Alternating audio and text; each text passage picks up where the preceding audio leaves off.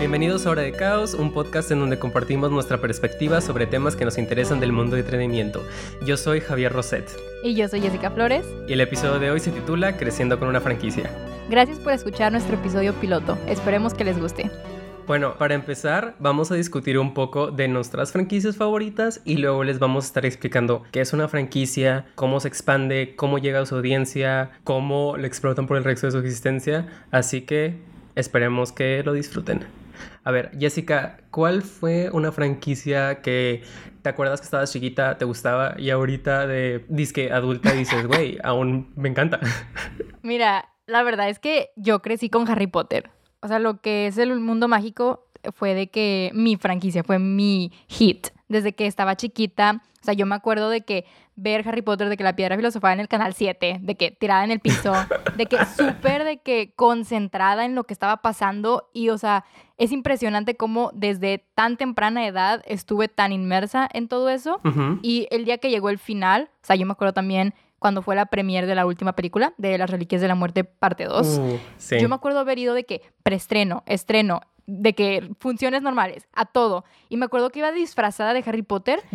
Y yo me sentía, ajá, yo me sentía tan feliz por eso, pero lo que me hacía más feliz todavía era ver que la gente a mi alrededor estaba igual de intensos que yo. O sea, había gente igual disfrazados. O veías la película, pasaba algo y todos aplaudían y todos estaban de que, güey, no puede ser, es que... o de que se moría alguien, empezaban a llorar. Creo que fue como que esa experiencia lo que realmente marcó para mí el final, pero al mismo tiempo fue muy bonito. O sea, fue como un cierre agridulce, vaya.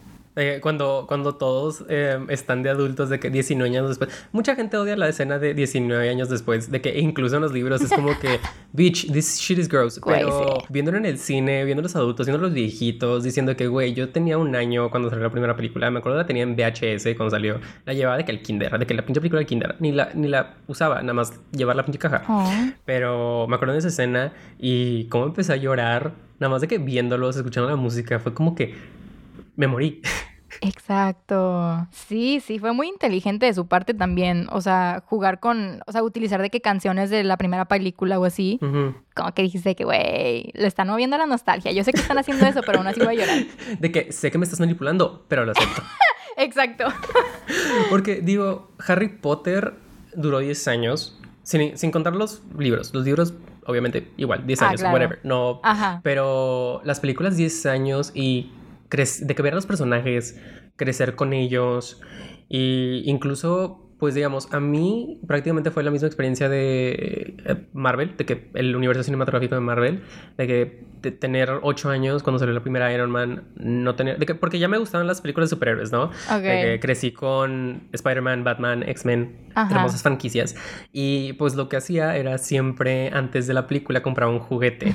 No, no había visto la película, no sé si me iba a gustar, pero compré un juguete, iba a la sala, traía de que mi juguete de acción de Iron Man, vi la película, me encantó. Y yo como pendejo fue como que, ah, espero que le den secuela. Ahí sin, sin saber que iba a haber 22 películas después de esa. Literal.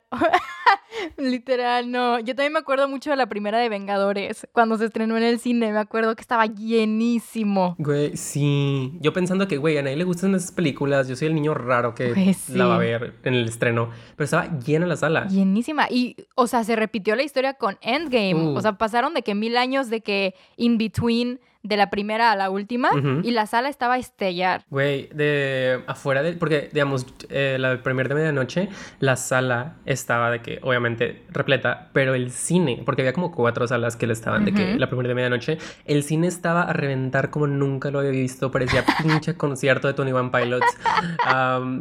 de que fue algo que dices, ala, de que pasaban cosas en pantalla. Pasó con la primera de Avengers, que fue un momento de mm, crossover que nunca se había visto y no se ha visto desde entonces, pero fue ese momento donde están todos juntos los Vengadores y todos aplauden y luego lo mismo pasa en Endgame, que pasa cualquier cosita, cualquier cosita, porque la película de Endgame es una celebración de 10 años, así que pasa cualquier cosa y todos de que sí, gritando, aplaudiendo, todo de que, güey, quiero escuchar la película, pero sí, de que I'm feeling you. Cuando dice Avengers Assemble y todos de que, ¿what? una parte de mí fue como que mi niño interior fue como que esperé para este momento. Claro. Desde que nací. Estando en el útero mi mamá dijo, yo nací para escuchar eso en pantalla. Bro, sí, súper sí. No, yo jamás me voy a perdonar que no pude ir a ver de que la premier de medianoche. Porque el día siguiente tuve un examen. Y pues obviamente es súper de que teta yo de que dije, no, no, no, tengo que estudiar. Pero no, jamás me voy a perdonar eso. Aparte, tres horas, una película de tres horas, de que salir de ahí como a las tres, cuatro de la mañana, no sé, pero... Pero valió la pena. valió completamente la pena. Obviamente no te levantaste al día siguiente, te moriste. Sí. Pero, wow, fue una experiencia inolvidable. Y pues, digamos, ¿qué otras franquicias, digamos, creciste? ¿Cuáles otras te vienen a la mente? Híjole, pues o sea, lo que es, yo creo que, por ejemplo, está media lame. La verdad, yo nunca me relacioné con esta franquicia, pero Fast and Furious, ¿no? O sea, lo que es. O sea, son de que mil y un películas, pero pues también tienen de que sus secuelas de. O no sé cómo se llaman, de que spin-offs de Tokyo Drift y ese tipo de cosas. O sea, ese tipo de franquicias o de sagas cinematográficas más bien que tienen como sus secuelas, sus precuelas, su X o Y. O sea, es lo que se le podría denominar como una franquicia, ¿sabes? A ver, de hecho, ahora que estás en el tema, ¿cuál sería una diferencia? Porque creo que mucha gente tal vez se confunden al respecto, pero ¿cuál es la diferencia entre una saga cinematográfica, digamos, y una franquicia? ¿Qué es lo que hace que Twilight no sea una franquicia per se, pero Fast and Furious sí? Sí, o sea, según yo lo que las difiere es como que este sentido de que se convierte en un producto ¿sabes? Para vender, digámoslo así. O sea, estaba pensando en este tema cuando me estaba bañando. este, se me vino a la mente esta frase que dice que la materia no se destruye ni, ni se crea, sino se transforma, ¿no? Deep shit. Y creo que esa es la mejor frase para describir lo que podría ser una franquicia, que es de que, ok, empiezas, digamos, con tus películas. Eh, ¿Qué podemos hacer para seguir diversificando nuestro producto? Ah, pues vamos a sacar de qué series, vamos a sacar precuelas, vamos a sacar merchandise, vamos a sacar juguetes, bla, bla, bla, bla, bla. Y el momento en el que se convierte un fenómeno mundial tan grande dentro del, o sea, universo del entretenimiento, creo que ahí es donde puede entrar como una franquicia. O sea, por ejemplo, Twilight tal vez no aplicaría porque solamente son películas o son libros, ¿sabes? O sea, de que hasta que tengan su pinche parque de diversiones de Twilight, Ajá. donde vas a la casa de los Collins, ahí es donde ya es una franquicia. Sí, hace cuenta, casi creo. O sea, digamos, si Twilight llegase a tener algún spin-off o empezar a sacar X o Y, creo que ahí ya podría entrar el mundo de la franquicia, ¿sabes? Pero como realmente no, o sea, se queda estancado en una saga cinematográfica. O sea, The Hunger Games, eh, creo que no entraría tal cual como una franquicia porque tampoco tiene muchos spin-offs. Bueno. Digo, ya tiene un parque, va a tener un parque de diversiones. Ajá. No, ¿sabes qué? Sí, y aparte tiene de que em, esta, ¿cómo se llama? La escritora Susan Collins sacó de que la precuela con uh, Haymitch. No, no era Haymitch, era el President Snow. Ah, It sucks, by the way. ¿Ya lo leíste? um, aparte, pero so far, mm, gross. No, F. Bueno, digamos que entonces, entonces también aplicaría, digamos. Pero pues, por ejemplo, una, eh, un ejemplo de franquicia así de que es súper obvio que todo el mundo conoce, Star Wars. Uh, sí. ¿A ti te gusta Star Wars? Mira, sí, pero no es como que fuera muy fan. O sea, digamos, no... No te mueve la concha, pues. no, no, no, no lo hace. Este... Pero sí, sí me acuerdo de verlas. O sea, creo que al menos en algún punto de tu vida aunque seas o no fan de Star Wars, has escuchado de Star Wars. Obvio, aunque no la... Porque creo que Margot Robbie, de que nunca ha visto Star Wars, y literal, su, una vez dijo en una entrevista de que mi éxito más grande en la vida es que me preguntan, ¿has visto Star Wars? Y ella puede decir que no. De que imagínate pasar toda tu vida sin ver Star Wars, de que... De que yo, yo no sé cómo, cómo, cómo la hizo. Porque yo vi las precuelas. Antes de ver las originales, vi las precuelas como cualquier morrito, ¿no? Porque salieron cuando estábamos chiquitos. Sí, fueron las que te tocaron a ti. Y en la, en la primera y en la segunda me dormí en el cine. De que, de plano, mi yo de chiquito dijo, I'm not vibing. De que I don't like it. De, pero ya de que luego vi las originales, les agarré cariño, vi las secuelas, las más recientes. Y la 4 sí fue como que, uh, this good. Y luego la 5 es de que. ¿Cuál es la 4? no, no, no, no, la. Uh, The Force Awakens. Ah, que es como que. De las recientes. es como un remake de la original. Así que es como que, ok, it's good. Pero luego ves uh, The Last Jedi y es de que this shit is weird. Luego The Rise Skywalker, para mí, que es, debió ser el endgame. No, F. Ajá. qué pedo. Pero pensándolo, digamos, en Star Wars, ¿qué dices? Que es lo que mucha gente piensa originalmente como franquicia y todos que Star Wars, de que fandom gigante, ¿no? Que hasta la fandom puede ser tóxica a veces, ¿no? Que como una franquicia que empezó en los 80s y luego tuvo otras películas... 70s. De que, ¿70s? No, pero... Te va a corregir. Bueno, fue 78, ¿no? No sé. ok, no. Pero fue los 70s. Números. Pero bueno, una franquicia que empezó hace tantos años y luego tuvo las precuelas, que fue 30 años después, y luego tiene las nuevas, que fue otros 10, casi 20 años después, y cómo le llega a tres generaciones diferentes, tipo, le llegó a nuestros papás, luego nos llega a nosotros y luego le puede llegar de que, a nuestros hijos, de que cómo es posible que tocó a tres generaciones completamente diferentes, diferentes contextos, diferentes épocas completamente, y todos es como que, wow, de que tiene una parte de su corazón, de que esa franquicia, ¿por qué crees que pase? Ok, sí, y sobre todo, o sea, las ves y ves la diferencia de las épocas, o sea, ves de que las primeras, de que donde se alejan solo y de que Princess Leia y así, se ve de que es súper 70, se ve de que es súper orgánico, en, en sentido de que, digamos, los sets o así, está de que muy de que maniobrado para, para que sea para la película, ¿no? Y luego ves de que las precuelas, que son las de Anakin y todo eso, y de que se ve súper 2000, de que ves de que el CGI todo de que apenas está desarrollando y tú de que no, no, no, no, no.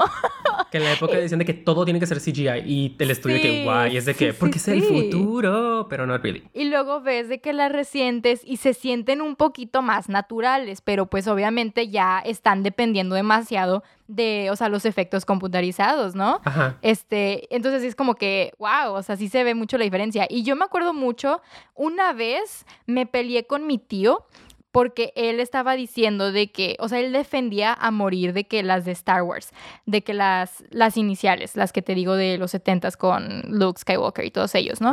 Las defendía hasta morir y pues yo le estaba diciendo que es que para mí yo las veo, me gustan, las puedo ver, pero no me mueven de que mi corazoncito como lo hace Harry Potter. Y el de que es que qué te pasa y no sé qué tanto. Y es como que, wow, o sea, ahí se ve demasiado la diferencia de cómo la franquicia, dependiendo en su época, dependiendo en su generación, va a impactar tanto al individuo.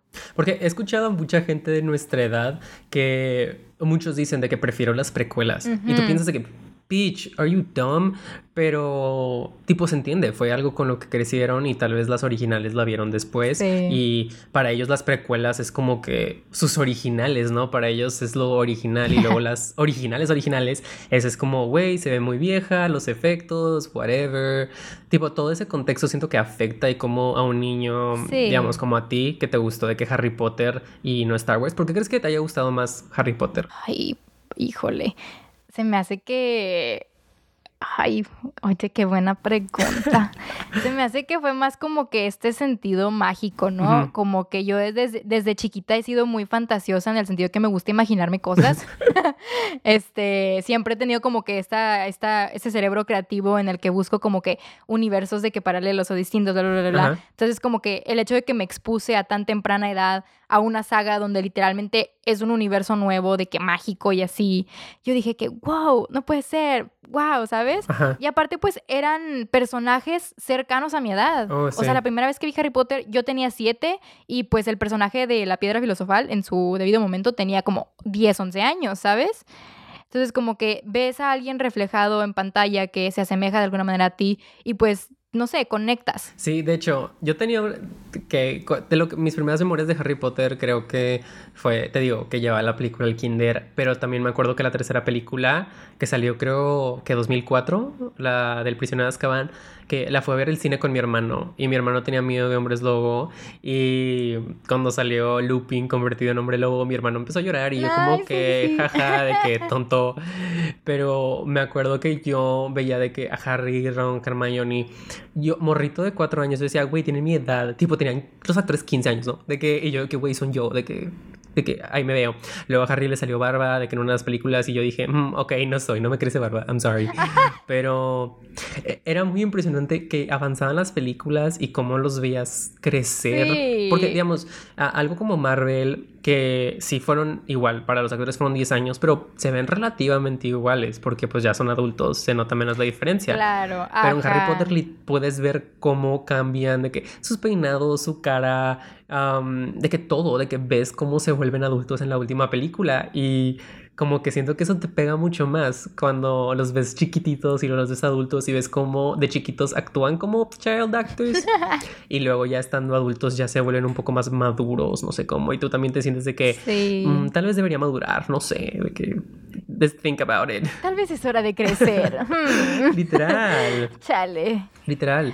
Pues sí, sí, sí. Pero luego, digamos, hay franquicias que son como que muy diferentes, siendo, digamos, franquicias que tal vez no llegan lo mismo de que saga cinematográfica, pero yes, que vienen siendo las de Spider-Man, que son como tres trilogías diferentes, o las de Batman, que son como que 11 películas con diferente actor en cada una de ellas, pero tú aún es de que, güey, es, es Batman. Es Batman, Todos tienen su Batman favorito, todos tienen su Spider-Man favorito, y sí, fíjate que de hecho también lo de Spider-Man se me hace también muy interesante, o sea, como en todas sus, sus épocas de Spider-Man, ¿no? De que desde Tobey Maguire, Andrew Garfield, Tom Holland, o sea, todos son diferentes y hasta cierto punto todos se adaptan a la generación, ¿no? O sea, volvemos a lo mismo de que... Exacto. O sea, como que cada uno se parece a su público. Entonces, como que creo que eso también, creo que esa es la respuesta a tipo, ¿por qué una cierta franquicia ataca a su audiencia de manera de que, güey, ya me pegué a ti, o sea, ya no me voy a despegar, porque tú te relacionaste con este personaje, ¿sabes? Ajá, porque lo ves de que Andrew Garfield es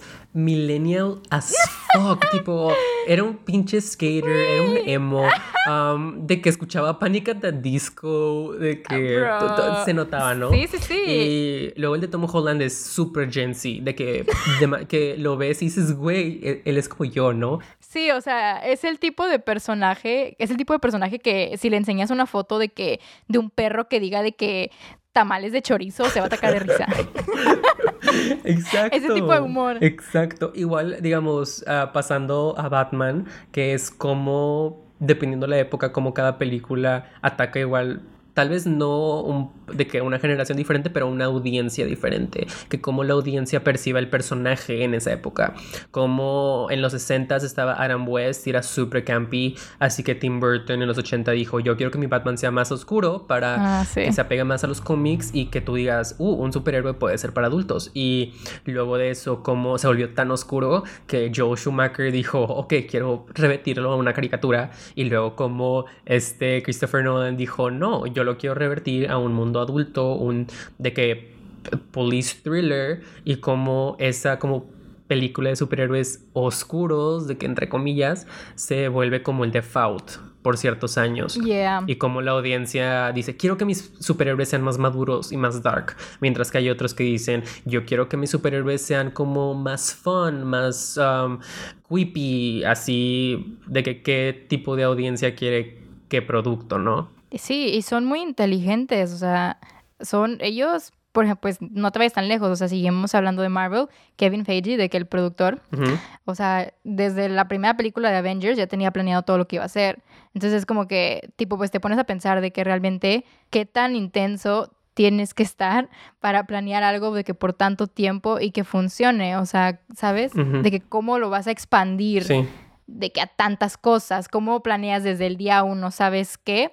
Yo sé que mi producto empieza como películas, pero para el día de mañana yo quiero que haya un parque de diversiones. Yo quiero que haya spin-offs. Quiero que haya de que juguetes, cosas por el estilo, ¿sabes? Sí, y eso está muy cool como alguien de negocios o alguien de marketing o un productor o ah, directores, lo que sea, que piensan, tengo este producto, Harry Potter siendo un libro, igual Lord of the Rings era un libro, um, X-Men, Batman, DC, Marvel, lo que quieras, de que Dark Horse, de que para meter cómics raros, um, como eran cómics y dijeron, yo lo quiero pasar a una película, o como Star Wars empezó siendo una película, de esas las franquicias que completamente originales del cine y luego dijeron, oh, yo le quiero hacer cómics a eso, yo le quiero hacer juguetes, yo le quiero hacer libros, le quiero hacer caricaturas. Como todas estas franquicias que vemos tienen juguetes, tienen merchandise, tienen series de televisión, tienen caricaturas, tienen películas, tienen spin-off, tienen parques de diversiones. De que, ¿cuándo pensarías que va a haber un parque de diversiones de Harry Potter? Y que cuando lo anunciaron yo que, wow. Oye, sí. No, y de hecho, o sea, yo, según yo, como lo recuerdo, me acuerdo que decían mucho que pues ya ves que Harry Potter, como que su casa productora así de que Maine, su estudio principal es Warner Bros., ¿no? Sí. Este, Warner Bros. le había propuesto a J.K. Rowling la idea de hacer un parque o algún sitio atractivo para los fanáticos en el Warner Bros. Studio. Y ella como que no quería, pero pues digo, J.K. Rowling, cancelada. dinero. We don't like her. Ajá, y les negó por tanto tiempo hasta que pues como que de alguna manera u otra yo creo que a lo mejor la señora se dio cuenta que, oh, espera un momento, casi se acaba Harry Potter, de que ya vamos como por la quinta, sexta película, what's going on? Entonces Universal pues propone la idea de hacer un parque y ella dice, va, lo hacemos. Entonces, ¿qué pasa? De que ella agarra el control completo de hacerlo, lo hace a su manera. De hecho, o sea, fun fact, el, el parque, o sea, el diseño, la arquitectura, lo que quiere, no sé cómo se le diga eso, de que la fasada, I don't fucking know.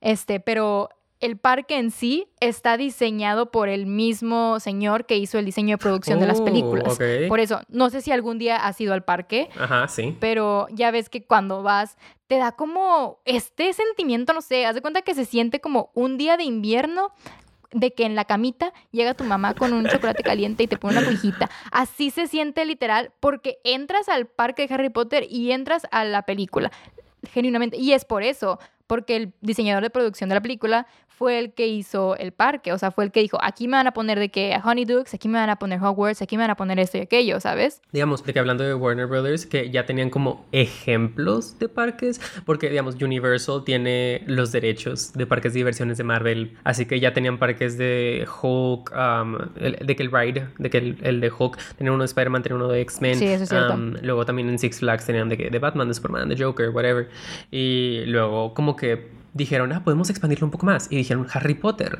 Y luego siendo el mismo estudio, dijeron, ya tenemos los sets construidos de Lord of the Rings, así que ¿por qué no lo hacemos una atracción turística en New Zealand? igual puedes ir a donde se filman las películas y tú dices que, güey, me siento como estando aquí. Tipo Harry Potter, que estás en Orlando, que está a 40 pinches grados de que diario y de la nada es nieve y tu cerebro dice que, what the fuck, de que, ¿qué está pasando? tengo frío, tengo calor, I don't know.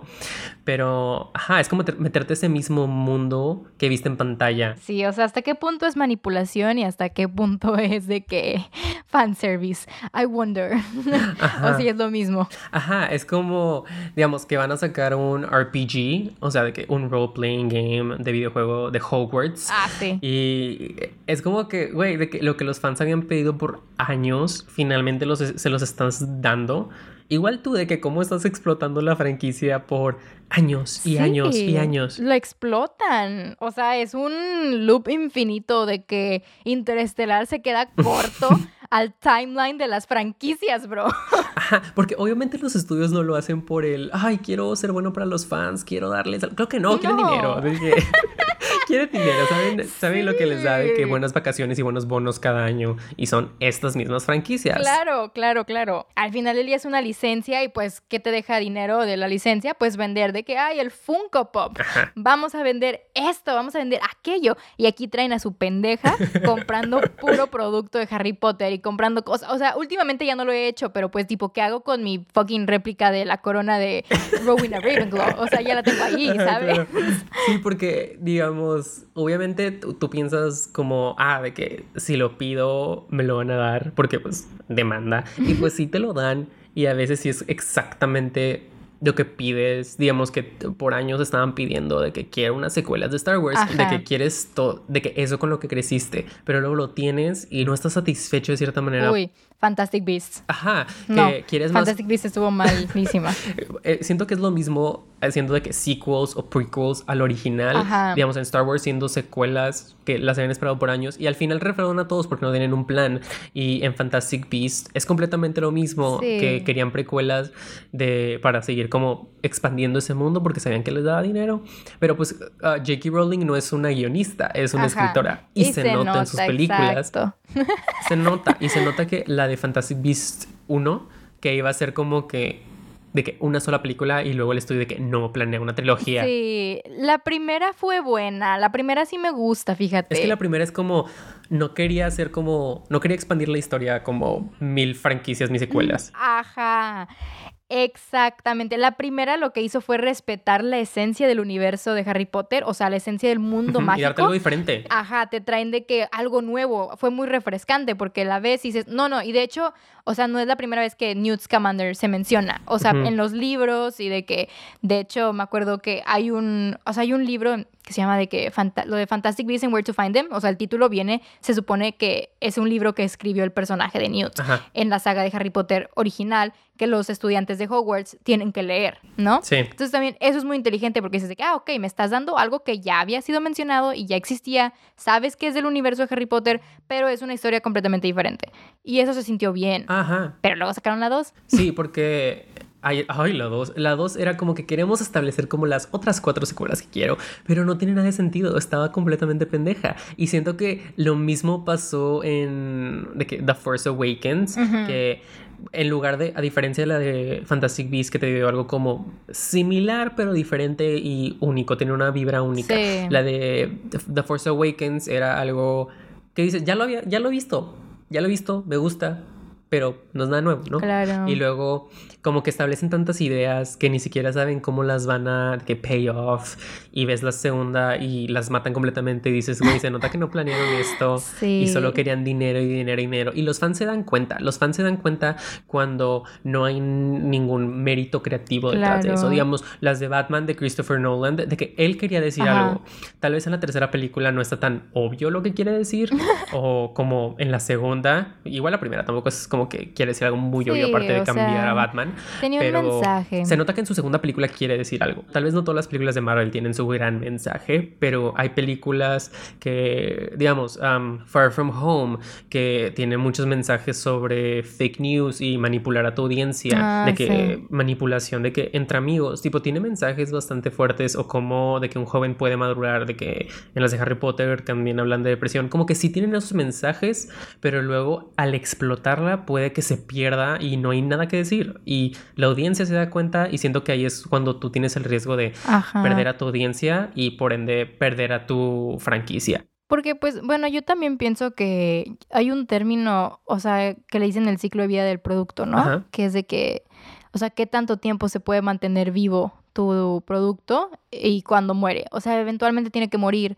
Y pues por más que estés de que attached de alguna manera u otra, de que a cierta franquicia o a cierto universo, pues tiene que haber un punto en el que ya, o sea, tiene que dejar de existir, o sea, ¿sabes? Y no sé si, o sea, en este tipo de casos les estén dando el cierre que merece, sacas. Porque, digamos, El Señor de los Anillos tiene como 100 años de existir. y en ese tiempo hay películas animadas y las tres películas que todo el mundo conocemos que ganan un chingo de Óscares y son históricas, ¿no? Y así se quedó. Y fue como que las películas perfectas y como que hasta la audiencia es como que ya no quiero más. Y luego salieron El Hobbit y fue un asco porque quitaron a Guillermo del Toro. We will never know. literal, he visto documentales de cómo falló esa franquicia, de que completamente por expandir un libro de 300 páginas a tres películas, toma iría. Literal, podríamos hacer un video ensayo que es de que cómo matar tu franquicia en menos de dos secuelas. Literal. Y, ajá, y siento que ahí como que muchos fans perdieron como el interés y luego Amazon quiere hacer de que unas, Amazon quiere hacer una serie del Señor de los Anillos. Y desde que la anunciaron, como que los fans de que, mm, pues, ¿qué es? ¿Un retailing de las originales o es su propia cosa? Y como que están más interesados en decir, como que es algo original porque no quiero volver a tocar lo que ya toqué. Ajá, como que no abuses tampoco de tu nombre. O sea, saben que por poner el nombre de, o sea, la franquicia o así en el título, pues la gente lo va a ir a consumir, ¿no? Pues es como que es un chip replantado desde que nos enamoraron con la primera entrega, digámoslo así. Pero algunas sí es como que dicen de que no, o sea, tampoco lo, tampoco lo exprimas, o sea, no saques más jugo de donde no tiene que haber. Ajá. Y siento que lo mismo eh, es algo que muchos tienen con Marvel, que es como que un miedo, que como la industria de superhéroes está completamente saturada hoy en día. Sí, sí, sí y como, digamos, estaban las series de Netflix y estaban las series de Agents of Shield o las que hacía de que ABC Family y al final Kevin Feige digo de que no, no quiero saturar y no las puedo controlar, así que esos ya no son canon, esos no existen en mi universo. Pero ahora, después de 23 películas, anuncia de que cuatro series de televisión de Disney Plus cada año, más cuatro películas de Marvel cada año, o sea, ocho productos de Marvel cada año. Es demasiado, es demasiado contenido, pues te abruma, la verdad, o sea, dices de que, oye, espérame tantito, de que chill. Ajá, de que, de que como, de que ahí de cierto, de que yo que soy de que súper fan, usando una camiseta de Marvel ahorita, celebrando los 10 años, obviamente. Claro.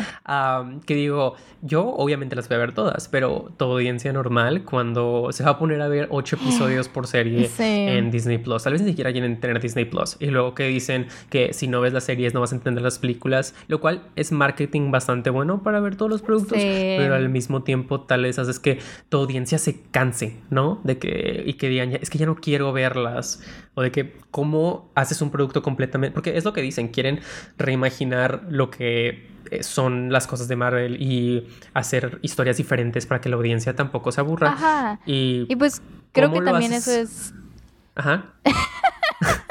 creo que también eso es lo bueno de, o sea, cuando ya creces, o sea, no significa que ya no quieras esa franquicia, simplemente creces, maduras y te das cuenta de que pues tal vez ya no la necesitas como antes. ¿Sabes? ¿Te acuerdas de que hay una, ¿te acuerdas de Nanny McPhee? cuando dice de que cuando más me quieras, pero ya no me necesites, ya no voy a estar. O sea, haz de cuenta que más o menos es así. O sea... buena, buena referencia Nanny McPhee. buena referencia, ¿verdad? Stream Nanny McPhee. Este es que ah, ese Benedict McPhee tiene mucha razón, porque, digamos, terminas una saga de 23 películas con Endgame y dices, ya se cerró todo, ¿no? Se, se, cerró la historia. Y tiene un cierre bastante perfecto, en mi opinión. Sí. Que es como una celebración de todo lo que vino antes y tampoco es como obviamente me dio referencias a que puede venir después, pero tampoco te dicen de va a haber algo después, ¿no? Pues es la primera de Marvel que no tiene una end credit scene. Yeah, that's ah, insane. lo cual mucha gente es de que, ala, sí. de que, a la verga. y luego ves todas estas series y futuras películas, las cuales estoy completamente interesado en ver. Obviamente, espero que en uno de esos episodios hagamos de que reviews and shit, pero de que cómo, qué tan diferentes tienen que ser o qué tan elevada tiene que ser su manera en contar historias para que la audiencia quiera decir, son ocho productos al año, quiero seguir viéndolos. Sí, no, y aparte ahorita de tantas cosas que hay, tantas plataformas que usar, sí tienen que ser muy inteligentes de cómo darle. La verdad. ¿Tú crees que ahora cuando haya de qué tipo Comic Cons y eso, o sea, la gente va a estar igual de emocionada de que por los paneles?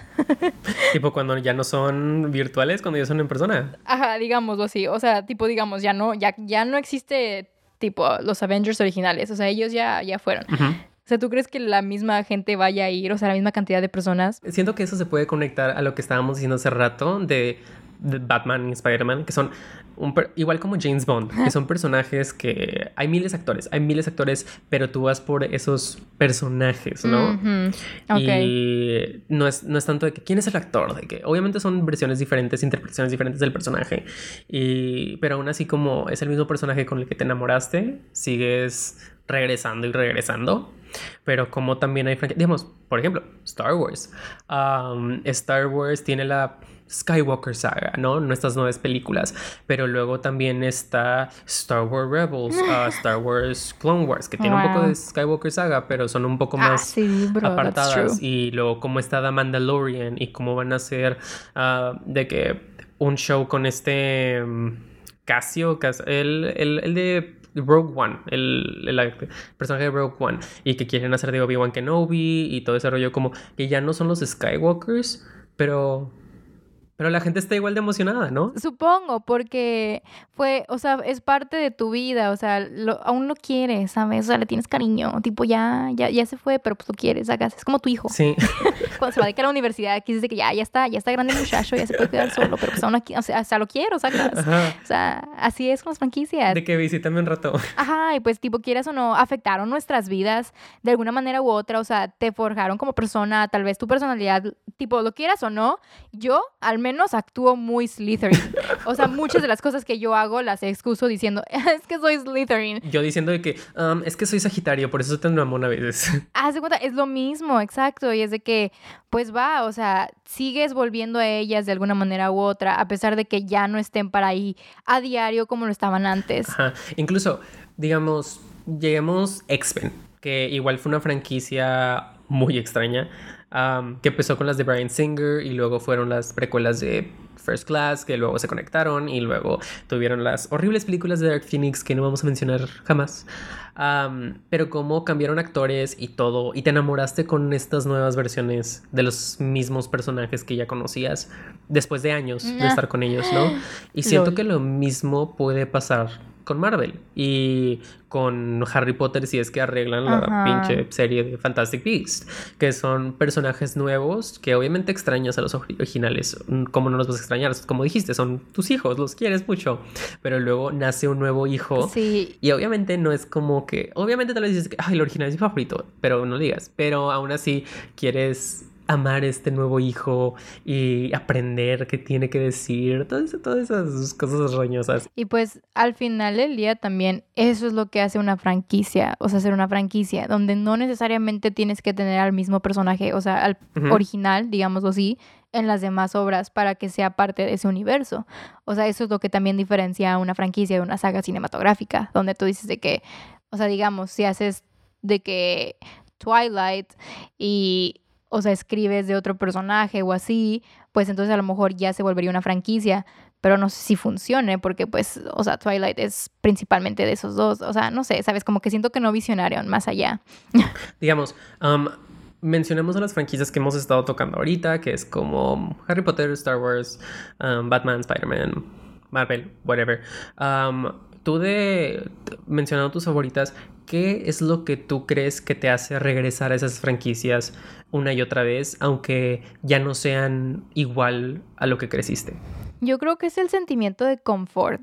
O sea, lo hemos estado mencionando mucho de cómo, o sea, te veías reflejado de alguna manera u otra en ese personaje. Entonces, por ejemplo, en mi caso con Harry Potter, o sea, si algún día, sé que si algún día me siento como triste o como que sin nada que hacer, o sea, puedo poner alguna película o puedo leer el libro o así y me voy a sentir bien porque es como que me siento como, digamos, en casa, ¿sabes? Te sientes en Hogwarts. me siento en Hogwarts, exacto, Hogwarts is my home. Mm, este, entonces creo que es eso, o sea, creo que me ayudó a crecer, o sea, crecí con esas películas, crecí con esos personajes, o sea, aprendí a madurar de alguna manera u otra y pues sé que tipo al final del día, o sea, mis libros están en mi estante y si algún día quiero leerlos, ahí van a estar, ¿sabes? Digamos, a mí me pasa, porque a veces cuando me siento como, mm, ¿qué veo? O me siento un poco de que con bajón, veo de que Infinity War, veo Endgame, veo la original de Avengers. Muy buena. Y obviamente son películas que he visto mil veces. Igual de que Harry Potter, que siempre agarro viéndome la Deadly Hallows Part 2, o la de la Piedra Filosofal, o El Prisionero de Azkaban por nuestro maestro Cuarón. pero sí, como que las ves y siento que te remonta a una época de tu vida que estabas tú solo en el cine, viendo esta pantalla, viendo la historia por primera vez y te llega ese sentimiento de no saber qué onda y estar completamente metido en la historia, que siento que es lo que hace una muy buena película o un muy buen libro, que te hace olvidar que es algo ficticio y te mueve, como deja que no sea una franquicia necesariamente, pero una pieza cinematográfica, una pieza literaria que te, te hace conectar con lo que está sucediendo frente a ti y te cambia, te dice algo y te hace crecer como persona, como lo acabas de mencionar, como te enseña ciertos valores o ciertas nuevas perspectivas o te ayuda en tus propios problemas, ¿no? Sí. Eh, mencionando Harry Potter, el tercer libro y el quinto libro, igual películas, que prácticamente, y lo confirmó la autora J.K. Rowling cuando nos caía bien, que en esos libros Harry estaba lidiando con una depresión depresión muy cabrona. Ajá. Y cuando estás chiquito no te das cuenta, pero con estas palabras que, que, le dicen a Harry de no te mantengas en la oscuridad, siempre hay una luz, o recuerda a tus amigos, recuerda que te ama la gente. Como que tú no estás chiquito y tal vez no lo entiendes, pero son estas cositas que te hacen sentir que vas a estar bien, ¿no? Que de esos problemas que tienes en el momento no son para siempre. Incluso, o sea, según yo, los dementores son literalmente la representación de la depresión y the fact que existe un hechizo para ahuyentarlos, ¿sabes? O sea, cuando estás pequeño eso no te entra en la cabeza, pero cuando creces y vas pasando por algún tipo de situación similar donde sientes que todo está mal y así, o sea, pues tipo, no es como que literalmente te acuerdes de expecto patronum, pero, o sea, por lo menos sabes como que, ok, de que en esta saga que yo veía de chiquito, como que también lo mencionaron, de que hay algo ahí, ¿sabes? Hay, hay como migajitas. E, es algo que igual conecto con otros personajes, digamos, Batman es mi superhéroe favorito y no solo porque he's fucking amazing y lo amo en cualquier medio en el que sale videojuegos, cómics, películas, I don't care, um, lo amo. Um, pero es como él lidia con traumas y cómo es un superhéroe súper oscuro, de que es súper, de que con lidia con un mundo súper violento, pero como los momentos, que mucha gente dice que cuál es su momento favorito de Batman y es usualmente él viendo a sus enemigos como personas que tienen problemas, porque todos tienen problemas mentales en Batman, obviamente, y como él no los trata necesariamente como monstruos, pero como gente que tiene que ser ayudada, y como los mejores momentos del personaje son él ayudando, sea a niños chiquitos, como como los Robins son ah. otros huérfanos como él y como él les quiere dar un poco de esperanza para que no terminen tan jodido como él, como que no recuerdan esa violencia a la que él recurrió y como tener una figura paterna cuando él tuvo a Alfred. Alfred fue como que no te voy a dejar solo y él quiere repartir ese mensaje creando de que a, de que a los Robins y a Batgirl, eso se me hace muy deep. ¿Sabes de qué me acabo de acordar? No tiene nada que ver. Te voy a cortar la inspiración, pero me acabo de acordar que cuando estaba chiquita, mi prima se casó y, y, me acuerdo que ella me dijo que quería que yo fuera de que The Flower Girl, ¿no? De que la calienta las florecitas. Obvio. y me dice de que ponte un vestido de que fuchsia. Adivina de qué me fui vestida a su boda. ¿De qué? De Hermione Granger en el cáliz de fuego. Mandé a hacer el exacto vestido para la boda. O sea, ahí tengo fotos. Ahí tengo fotos, las puedo subir, te las puedo enseñar. Súbelas al Twitter, por favor. Claro, o sea, te digo, o sea, es como que de verdad te aferras tanto a este universo que ves un personaje y dices, yo quiero ser tú. O sea, yo quiero ser Hermione Granger, ¿sabes? Ajá. De hecho, yo quería de que yo, quería ser de que Batman era mi favorito, pero yo quería ser de que Peter Parker, yo quería ser Spider-Man. Digamos, no era, no era rico, no era como, en teoría, originalmente no era guapo, era como un nerd, esa como que tomeco, ¿no? Sí. Y, y como era como que una buena persona, como que no presumía y tenía sus problemas de dinero y trabajaba de que súper duro y tenía problemas de relaciones y era como que no todo era tu típico superhéroe y a mí se me hacía tan como relatable ver a alguien joven batallando que no necesariamente sabe quién es, pero siempre tiene esa necesidad de ser de que buena persona y podría y originalmente abusa de sus poderes y luego se da cuenta que está mal y eso se me hace muy como muy fuerte, como tener ese sentido de responsabilidad, como todo el mundo diría. Sí. Pero de que hacer algo bueno con ello y inspirar gente. Y siento que todas esas franquicias, sean de superhéroes o sean de otras cosas, siento que es lo que hacen y siento que es por eso que te aferras a ellas desde que estás chiquito. ¿Cómo te inspiran? ¿Cómo de que un niño puede ver Star Wars y dice, güey, yo quiero llegar a las estrellas y se vuelven astronauta, ¿sabes? Aww. That's cute, sí, o sea.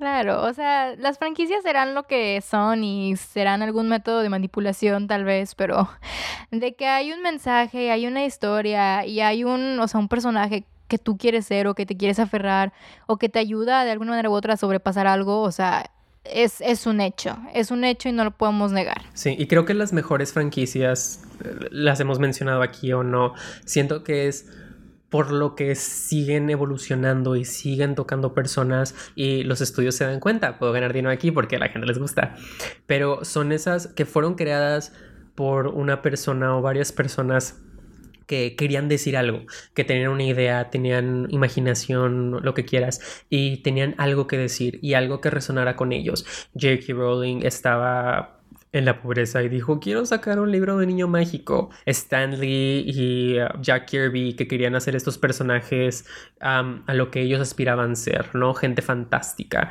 Y como George Lucas quería igual de que, de que explotar estos efectos especiales y crear historias que opines lo que quieras de cualquiera de estas franquicias, que historias que te mueven y te inspiran.